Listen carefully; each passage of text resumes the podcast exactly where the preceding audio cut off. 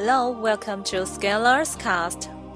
Today, we would like to share Little Prince, Chapter 23. Chapter 23 The Little Prince encounters a merchant. Good morning, said the little prince. Good morning, said the merchant. This was a merchant who sold pills that had been invented to quench thirst.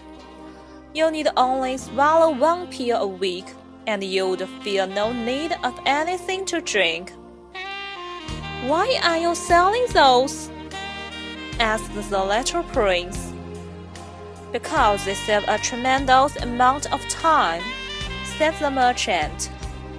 Computations have been made by experts with these pills, you save 53 minutes in every week. And what do I do with those 53 minutes? Anything you like. As for me, said the little prince to himself, if I had 53 minutes to spend as I liked, I should walk at my leisure toward a spring of fresh water.